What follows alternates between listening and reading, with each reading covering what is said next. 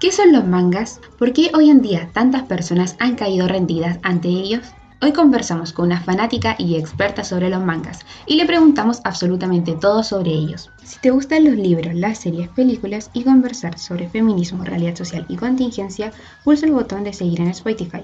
No te olvides de seguirnos en nuestro Instagram Tecito de Media Tarde para conocernos y disfrutar del contenido preparado especialmente para ti.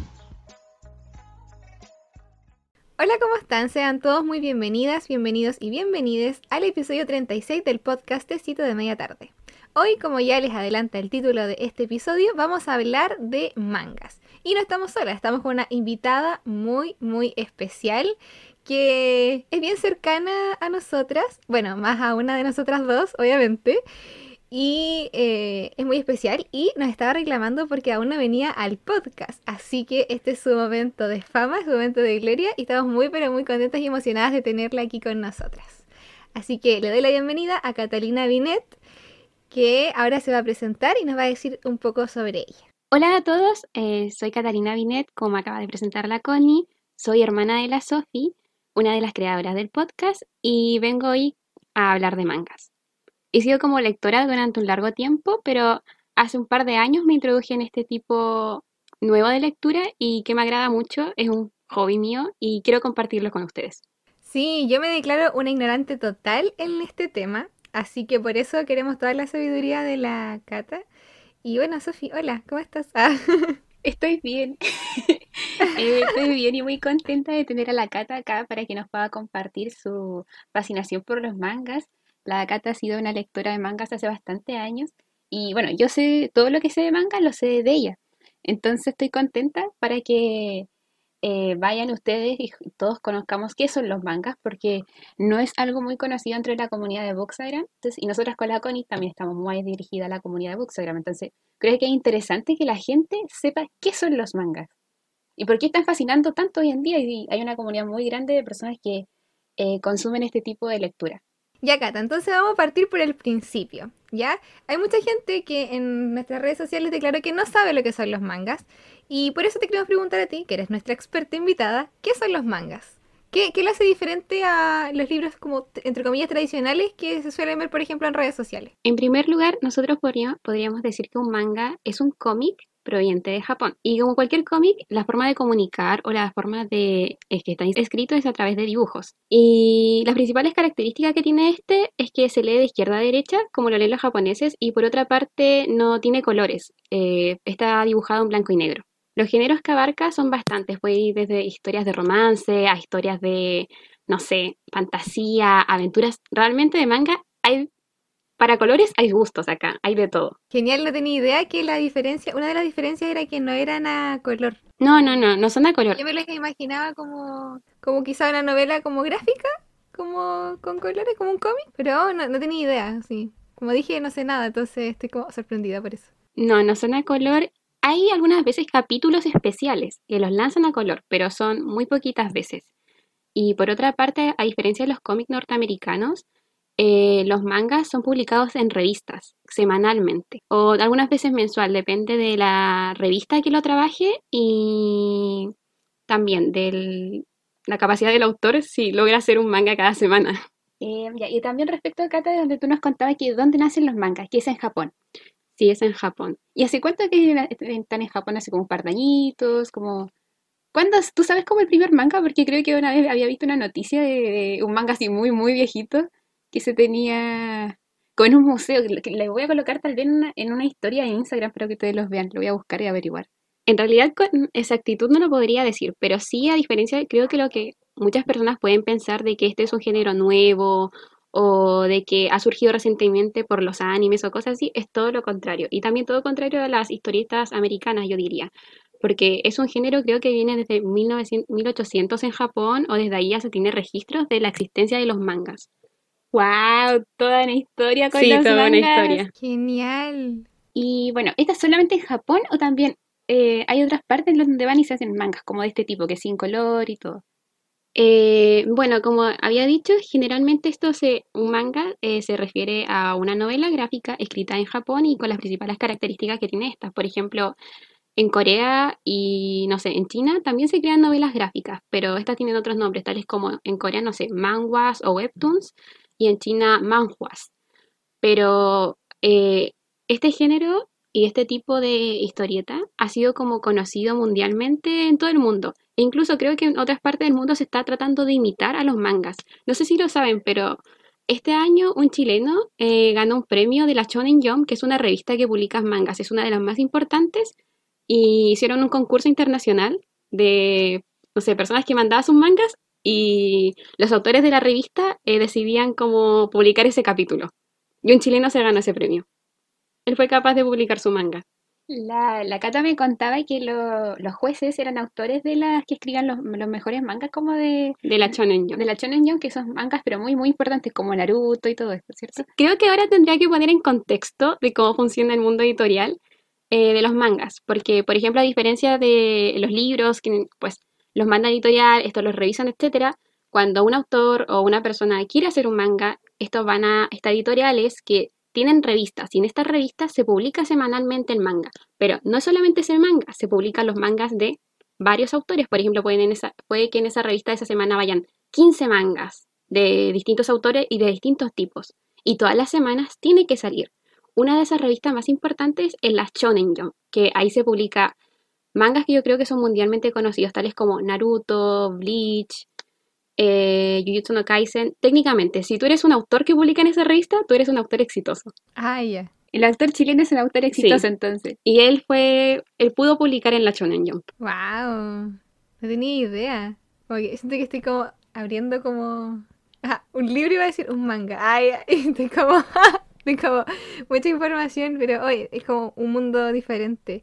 Y oye, ¿cómo es la estructura de los mangas? Dijiste que se leían de izquierda a derecha, ¿cierto? El... Eh, sí, de, Sí, o sea, bueno. de, De, eh, de derecha a izquierda. de derecha a izquierda, sí.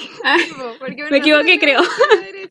Sí. Sí, quizás yo me equivoqué, ya, pero eh, es de derecha a izquierda. Es lo contrario que hacemos en, allá en Occidente, como la lectura occidental que es para allá.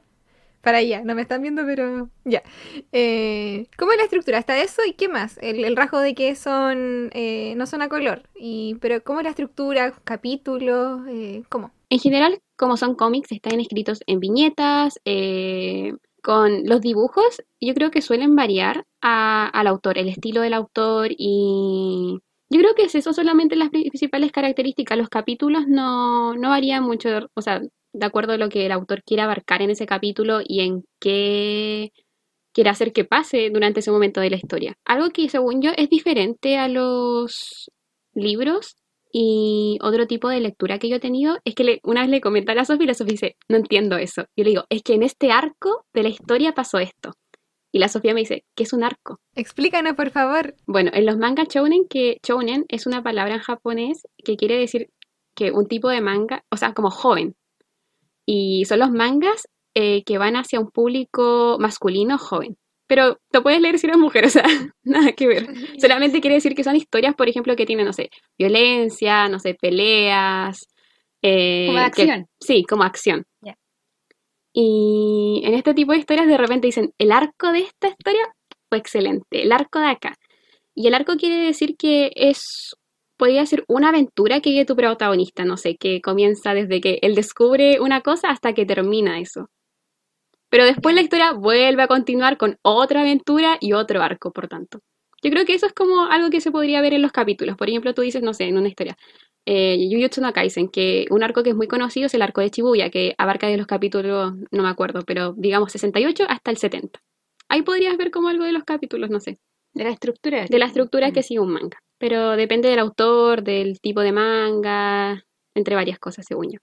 Si te está gustando el episodio, te invitamos a escuchar los anteriores y a seguirnos en Spotify y Anchor. Además, en nuestro Instagram, Tecito de Media Tarde, donde puedes encontrar contenido relacionado. Bueno, para seguir con la conversación, eh, te queríamos preguntar, Cata, ¿cuáles son esos mangas que son imperdibles? ¿Y cuál es el mejor manga para comenzar? Porque sabemos que hay personas aquí que no conocían lo que eran los mangas y quizás se entusiasmen con, con, con ellos. Entonces, ¿cuál es el, el manga que tú recomiendas para partir también? Los mejores y el mejor para partir. Mm, creo que varía de acuerdo a lo que tú quieres. Por ejemplo, decir como, este es el mejor manga para comenzar, no creo que lo pueda decir. Va a variar, por ejemplo, lo que tú, eh, de lo que tú quieres buscar, de lo que te gusta, el género, etc. Eh, como dije, para, eh, para gustos hay colores acá y de todos los mangas, si quieres leer una aventura, si quieres leer una historia romántica, hay muchos de ellos y también cada uno tiene, cada género tiene lo mejor. Creo que si te gustan, por ejemplo, las historias tipo shounen, que como acabo de describir son estas aventuras de protagonistas generalmente masculinos y no sé, que pelean, que tienen acción, yo te recomendaría Naruto, Bleach y One Piece. Estos mangas que acabo de nombrar en su tiempo fueron conocidos como los pilares de la Shonen Jump, es decir, de, la revista, eh, porque el éxito, por el éxito que tenían y por el público al que apuntaban. Pero creo que una desventaja que pueden tener si eres un lector nuevo es que estos fueron mangas que fueron publicados durante más de 10 años cada uno. Incluso One Piece sigue siendo publicado. Entonces tienen cada uno mínimo 500 capítulos. Y puede ser muy pesado para alguien que está comenzando. Así que de, dentro de lo nuevito de la Shonen que ha salido y que creo que es muy bueno y que podías empezar a leer, serían Demon Slayer, Jujutsu no Kaisen y tal vez podría ser... No, esas serían mis recomendaciones dentro de la shonen. Jujutsu no Kaisen porque fue muy conocido durante este 2020 y en realidad tiene una historia excelente. No tengo nada que decir en contra de él. Y Demon Slayer, que tiene un par de defectos para mí, pero también es una historia muy conmovedora y muy bonita. Bueno, por el contrario, si te gustan las historias de terror o suspenso psicológico, yo sí o sí te recomiendo al autor Junji que hace poco leí una de sus grandes obras, que es Uzumaki, que es excelente. Y también hace poco eh, leí Rastros de Sangre, o en su nombre en japonés, eh, Chino Wadachi, espero no haber invocado un demonio, eh, que en realidad me pareció excelente e incluso creo que no lo volvería a leer de nuevo del terror que me provocó. Mm, también hay otras historias de, tal vez se escapan de los géneros, pero según yo serían para, son para mí fundamentales o de conocimiento general en los mangas que serían Evangelion, Berserk, que es como un dato curioso de esta, esta historia viene siendo publicada desde 1980, entonces más de 40 años y el autor ya hace poco falleció, entonces quien sigue la historia es uno de sus ayudantes.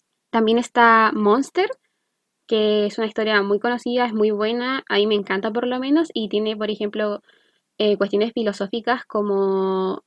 ¿Cómo se llama esto del extranjero de Albert Camus? Creo que utilizan eso de la teoría de... Oh, se me olvidó. ¿Con ¿te acuerdas? ¿Existencialismo?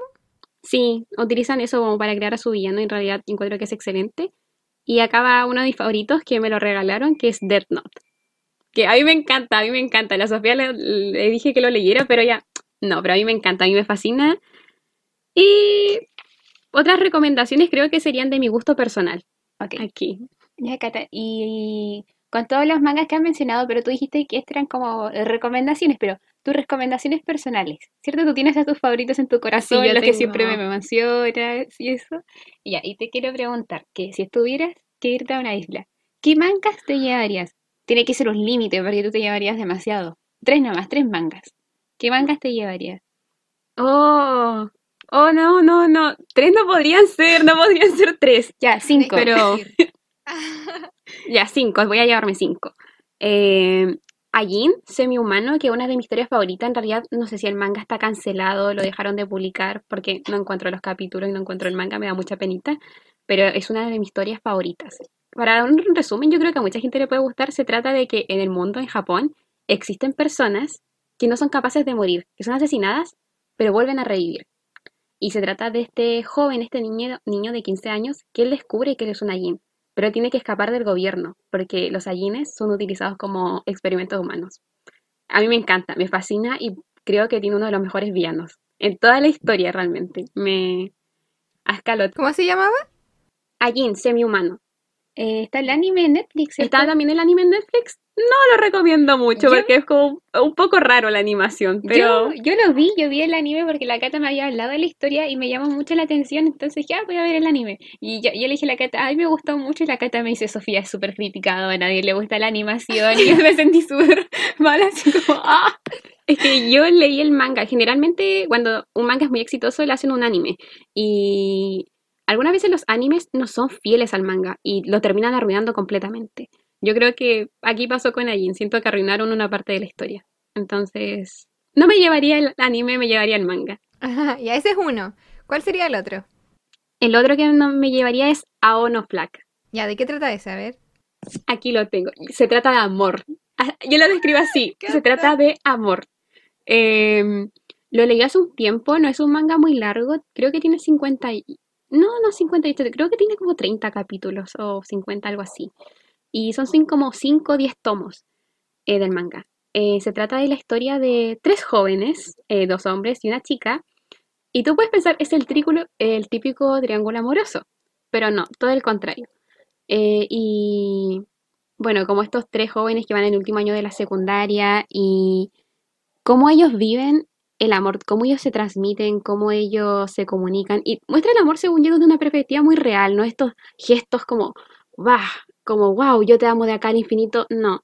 Creo que es algo muy real. Nos muestran, como te dije, el amor de estos grandes gestos, sino a través de estos pequeños. Eh, mm, describir como pequeñas. No, eh, no sé qué, qué intentas decir, no me mires. Creo que, creo que el manga trata de mostrar el amor en pequeños gestos y es lo que más me gusta. Gener- yo creo que es que es muy lindo, es muy lindo realmente, a mí me encanta y los personajes están muy bien construidos, no son planos, son complejos. Eh, el autor también dibuja muy bonito, creo que algo que me gusta del manga, que no tienen los libros, porque no es un recurso con el que cuentan, es el dibujo y que a través del dibujo los autores tratan de transmitir algo. No solamente tú te quedas con lo que dice el personaje, sino también con la imagen de cómo te lo muestran. Eh, yo cuando leo un manga me acuerdo generalmente de la imagen, no sé, de un personaje o de algo que te quiere transmitir, etcétera. Creo que Abono Flack tiene mucho de eso, de que el autor a través de sus dibujos quiere transmitirte mucho y tú lo llegas a sentir. Es una de mis historias favoritas. De-. Después me voy a llevar como al tercero que yo lo leí y lloré porque me llegó también, es Boy Meets María, que es un BL, un voice love, que me encanta, me encanta. Se trata de un chico que ingresa a la secundaria, su primer año de secundaria, y él llega queriendo ser actor y se va a meter en el club de actuación. Y él dice, yo voy a ser el mejor actor acá. Pero él no puede actuando, es muy malo. Y tú a medida que avanzan los capítulos descubre que él es malo porque él es una persona muy superficial. Él vive la superficialidad. Por ejemplo, él te ve y tú dices, tú eres inteligente porque ocupas lentes. O, eh, no, no lo hago porque no quiero. Él es una persona muy superficial, pero a medida que avanzan la historia, tú descubres por qué él es así. Y por otra parte también está este otro chico que es María, que es un chico que está en el club de actuación, que es uno de los mejores, pero que lo confunden con una chica. Y ves cómo esta historia de ambos se ven, y la historia de ambos está involucrada, cómo ambos llegan a conectarse y a través de las conversaciones, a través de sus contactos, ellos llegan a descubrirse a sí mismos y qué es lo que quieren. A mí me encanta, es una historia muy bonita. Ahora quiero leer todos los mangas ahora. Ya, el otro manga que me encanta y que según yo es un éxito rotundo, creo que todos lo conocen, es Attack on Titans, también llamado Shingeki no Kyojin en japonés, del autor Hachime Isayama. Esta historia trata de que la humanidad está perdida, porque la humanidad ahora solo puede vivir dentro de murallas. Y eh, porque fuera de las murallas están estos monstruos llamados titanes que comen humanos. Pero un día esta muralla fue destruida Oh por un gran titán, al que le llaman el titán colosal. Y ahí empieza la historia de Shingeki no Kyojin con los personajes Eren, Mikasa y Armin. Yo creo que yo cuando lo leí yo pensé, oh, ese shonen. Y los shonen principalmente lo que pasa es que el protagonista está a punto de morir así como, ay no, pero lo salvan así, justo en el momento, como el poder del guion lo salva. Shingeki no Kyojin no pasa eso. No está el poder del guion, no está el amigo que ayuda al, al personaje. El poder de la amistad. No está el poder de la amistad tampoco, que creo que está en películas, en mangas, lo ocupan mucho, lo ocupan mucho de que estás muriendo, yo te revivo, amigo. Aquí no, acá es una historia muy cruda, eh, muy, muy brutal, yo diría. Y me encanta, me encanta eso. También porque tiene, según yo, una idea filosófica detrás bastante bien construida por parte del autor. A mí me encanta. Mucha gente no quedó conforme con el final, pero a mí me gustó. Yo creo que fue suficiente. Es que la Cata me había comentado que ciertas partes del manga Shingeki no Kyojin, ¿está Mm. bien cómo lo digo? Diga como quieras. Habían sido censuradas, ¿cierto? Me Sí, que, eran- sí, que habían sido como tan fuertes, tan brutales que habían sido censuradas. sí, sí. Algunas partes, por ejemplo, creo que en Malasia, Indonesia censuran eh, partes del manga por la violencia que tienen. Lo mismo con el anime, que cuando sacan el anime no muestran ciertos dibujos del manga. Y es por la brutalidad de las escenas que tiene. Pero a mí me encanta, a mí me fascina. O sea, más que la sangre y todo, me gusta porque una historia súper bien construida en realidad. Te queda un espacio en la mochila que vas a llevar a tu, a tu isla. ya es tu isla. a tu isla. Eh, ¿cuál es el último afortunado? Oh, el último afortunado. Hoy. Creo que este no es para nada conocido. A mí me lo recomendó mi prima y lo llevo leyendo desde 2016-2017. Y ha sido un manga que tiene altos y bajos porque no es conocido. Pero bueno, eh, lo tengo acá y es Noragami. Que trata de la historia de Yato, que Yato es un dios menor. En Japón no sé si saben que son politeístas, creen en muchos dioses. O Sí. tienen como templos dedicados a cierto tipo de dioses, ya. Y se trata de Yato, que te lo venden como un dios de la fortuna. Y que él es un dios, pero no cualquier tipo de dios. Él es un dios muy pobre, un dios que nadie lo conoce. Y él está en su camino de querer ser un dios conocido. Y acá se involucra con esta chica que se llama Hiyori, que es una chica de 15 años que a causa de un descuido y de problemas se ve involucrada con Yato. Al principio puede sonar como una historia de romance, pero según yo es todo lo contrario. Para mí va más, va más como una historia de amistad y me encantan los personajes, cómo está construido el ambiente. Me encanta Yato, es un personaje muy gracioso y creo que dentro del anime, o sea, de los mangas, es uno de mis personajes favoritos. Y me da mucha penita este manga porque, bueno, está como por terminar, terminar según yo, pero pasó de que estuvo, creo que suspendido durante un año, o sea, que durante un año no tuvo publicación. Y ha sido como complicado, pero me gustaría que fuera más famoso, así que acá lo recomiendo por si lo quieren leer. De aquí a de tecito de media tarde lo van a escuchar y va a saltar al estrellato. Sí que sí. Sí, sí, ojalá, ojalá. No me, no me llevé demasiados, me hubiera llevado más en la mochila. Yo pensé que te ibas a llevar. Naruto. Es que Naruto es uno de los primeros mangas que leí, leí 700 capítulos y me encanta. A mí, yo amo Naruto, pero yo le, siempre le voy a decir, Naruto yo lo defiendo, pero tengo que reconocer que como historia tiene muchas, muchas fallas. La Cata siempre me dice algo que me hace reír tanto que dice, sé más de la historia ninja que de la historia de Chile. sé qué más pasa ahí. No sé si saben qué es Naruto, pero Naruto trata de ninjas en Japón, así, y hay como en un momento de la historia que se llama la Cuarta Guerra Ninja, que es un arco, como acabo de explicar hace un- unos minutos en el podcast lo que era. Y siempre le digo a la Sofía, sé más de la Cuarta Guerra Ninja que de la, de la Guerra del Pacífico de Chile. Entre vergüenza y risas lo digo. Em, sí, pero Naruto no me lo llevaría porque, bueno, aparte que conozco mucho la historia, lo he leído muchas veces, eh, creo que tiene ciertos fallos. Para mí no lo consideraría... Es una obra que le tengo indudablemente mucho, mucho cariño, pero no por eso no tengo que ser capaz de reconocer que tiene muchos fallos. Por ejemplo, creo que los shonen de antes, antes como del 2010 o incluso 2015, no sabían construir personajes femeninos. Como te digo, son estas historias que tienen protagonistas masculinos, pero no saben construir a mujeres. Y las mujeres generalmente en ese tipo de manga están como para un, un rol de soporte y amoroso y nada más, y de dama, damiselas para ser rescatadas. En realidad, ¿Hay creo que más autores o autoras de mangas? en, de shounen, de tipo shounen, son generalmente más autores. Pero hace poco se están viendo mujeres que según yo eh, están viendo involucradas en este tipo de mangas porque creo que hay mucho prejuicio en torno a ellas, de que tal vez no sean capaces de construir buenas historias o entre otro tipo de cosas, pero yo creo que han incluso logrado superar a ciertos tipos de autores de mangas. Se oye bastante machismo y prejuicio en torno al... como a la escritora y tal vez a los personajes femeninos de los mangas. Sí, sinceramente yo creo que sí. Por ejemplo, como te acabo de decir, creo que mangas shounen de antes de 2010 les costaba cre- crear personajes femeninos. Por ejemplo, en Naruto, lo vuelvo a repetir, el autor, en, yo tengo el primer manga de Naruto, y el autor puso que a él le costaba crear personajes femeninos. Y claro que se le nota, claro, en el manga yo lo vi todo el rato. Eh, él no escribe bien personajes femeninos, como que siempre escribe mujeres en torno a la temática del romance, de que ellas sufren y esto. Naruto es una excelente obra, a mí me gusta mucho, pero yo nunca creo que le, nunca voy a, a decir que es algo bueno, algo excelente, porque Perfecto. No, no, creo que falla mucho en ese sentido. Y lo peor es que el autor, él reconoció el error de que no es bueno construyendo mujeres en el primer capítulo, o sea, en el primer tomo del manga, pero no lo mejoró en, ningún momento de su historia. No, y su historia duró más de 15 años. A mí me da mucha penita eso. Y el otro es Bleach, que, siento que también falla un poquito en ese sentido de construir a personajes femeninos fuertes. Y no necesariamente tienen que ser mujeres fuertes, pero tienen que ser según yo, mujeres bien construidas, que no estén girando en torno a la temática del amor, ni que necesitan ser...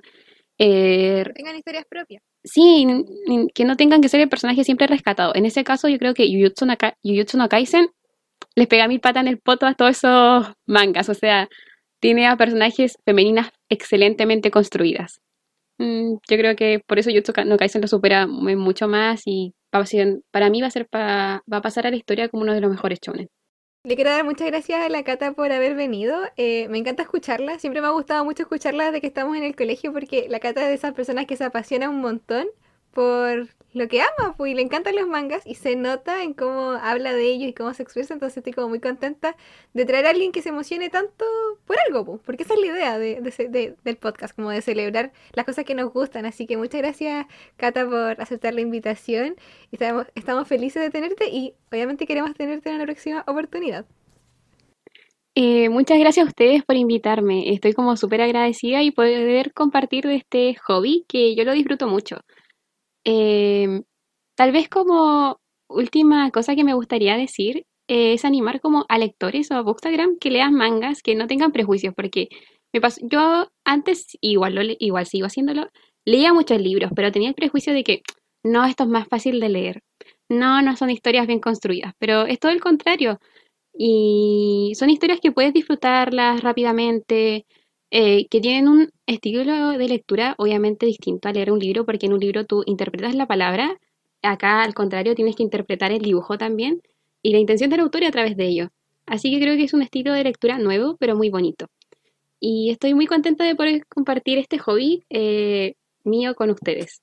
Eh, como digo, yo creo que soy como, todavía me considero novata en, en torno a esto de los mangas, creo que recomendé solamente a aquellos que son muy famosos, pero ojalá les gusten si se animan a leer alguno de ellos y pues, incursionen en este mundo. Y de nuevo, muchas gracias por invitarme. Quería hacer una pregunta antes de que nos vayamos. Ah, que nos vayamos. ¿Dónde puedo encontrar mangas?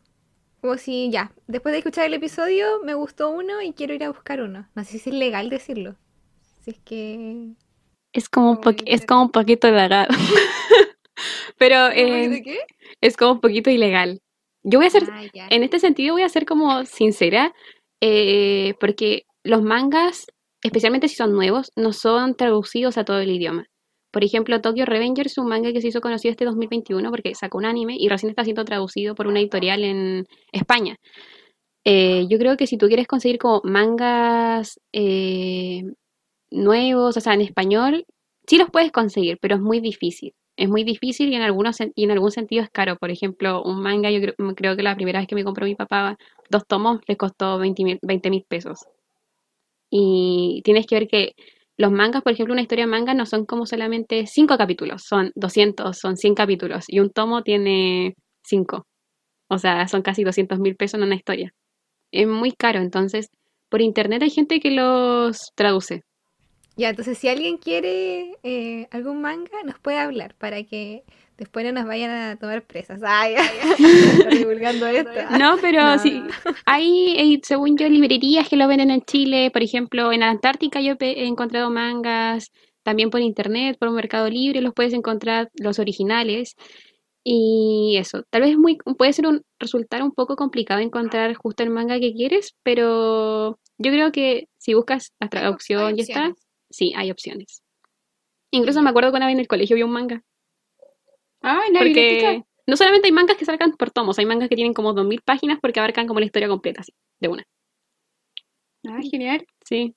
Bueno, entonces ya despidiéndonos, gracias Cata por venir al episodio. La Cata a ver, siempre me, decía todas las semanas, ¿y cuándo me van a, invitar? ¿Y cuándo voy a, voy a hablar yo? Y por fin ya he sido invitada. Ahora tenemos a las hermanas ya completas, a la Monse y a la Cata. Por si no han escuchado el episodio de Doramas, para que vayan a escucharlo. Y ahora ya Cata te tenemos acá con los mangas, así que gracias por participar de este episodio. Así que ya nos estamos despidiendo. No se olviden de seguirnos en todas nuestras redes sociales, en Instagram y en Spotify.